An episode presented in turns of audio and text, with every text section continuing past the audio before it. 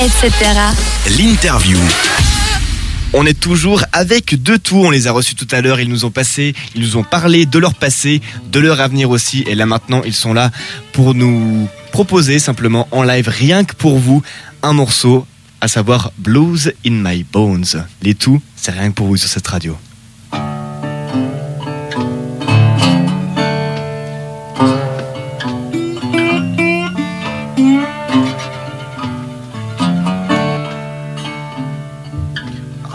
I've got blues in my bones.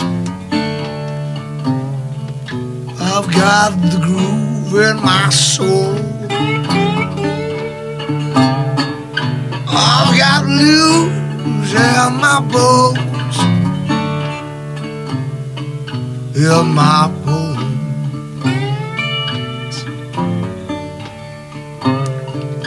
I've got blues in my bones.